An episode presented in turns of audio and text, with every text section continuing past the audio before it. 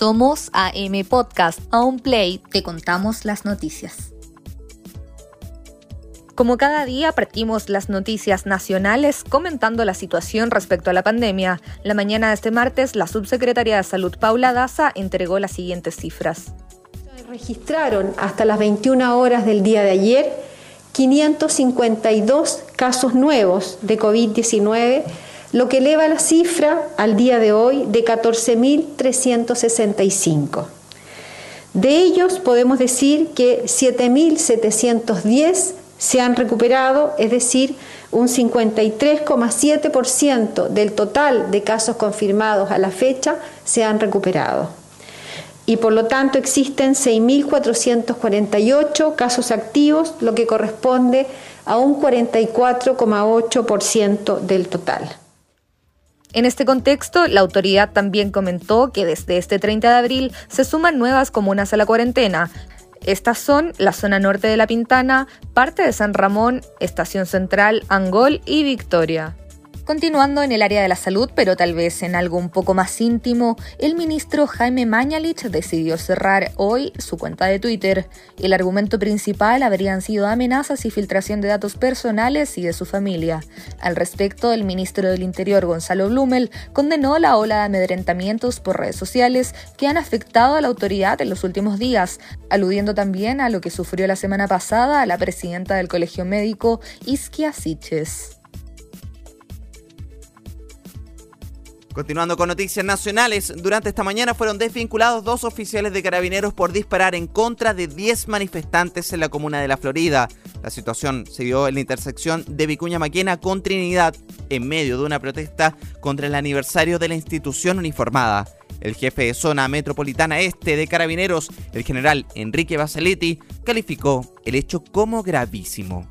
Esta situación fue advertida por un vehículo policial nuestro de la CIP de la tercera comisaría que se alertó por los ruidos, los disparos y verificó el paso de dos vehículos. Se trataba de un vehículo de funcionarios de carabineros, uno de esos carabineros los conocía, por eso lo identificó. El subsecretario del Interior, Juan Francisco Gali, informó que el gobierno presentó una querella por homicidio frustrado por este hecho.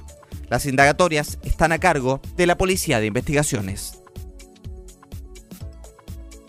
¿Recuerda usted a los cerca de 500 migrantes bolivianos que acampaban a las afueras del consulado de su país en Providencia?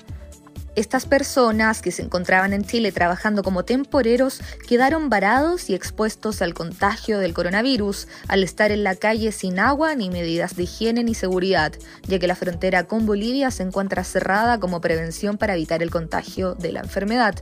Sin embargo, el ministro de Relaciones Exteriores de Chile, Teodoro Rivera, anunció que se logró una solución urgente en contacto con la Cancillería boliviana para lograr dar con el retorno de estas personas a su país. De esta manera serán trasladados hasta Iquique, el lugar donde harán una cuarentena financiada por la Organización Internacional de Migraciones, para posteriormente llegar a Bolivia. En noticias internacionales, pese a la crisis que enfrenta el mundo por el coronavirus, en Estados Unidos continúa la carrera presidencial. Este martes, la ex secretaria de Estado Hillary Clinton entregó su respaldo al candidato demócrata Joe Biden, señalando que los estadounidenses merecen a un presidente que maneje la crisis del COVID-19 con la compasión, competencia y respeto por la ciencia. Al apoyo entregado por Clinton se suma anteriormente el respaldo que ha otorgado el exmandatario Barack Obama, destacando los valores que tiene su ex vicepresidente. A pocos meses de los comicios presidenciales en Estados Unidos, las encuestas le dan ventaja a Biden por sobre Trump, quien va a la reelección por el sillón presidencial. Cabe señalar que Biden aún no es el candidato oficial del Partido Demócrata, ya que debe ser elegido en la Convención Nacional pospuesta para agosto debido a la pandemia del COVID-19. Seguimos revisando noticias internacionales. El presidente de Brasil, Jair Bolsonaro, designó como ministro de Justicia a un abogado que también ocupa el cargo de un pastor evangélico. El nuevo secretario de Estado realizó una maestría en la Universidad de Salamanca con una presentación sobre la corrupción y el Estado.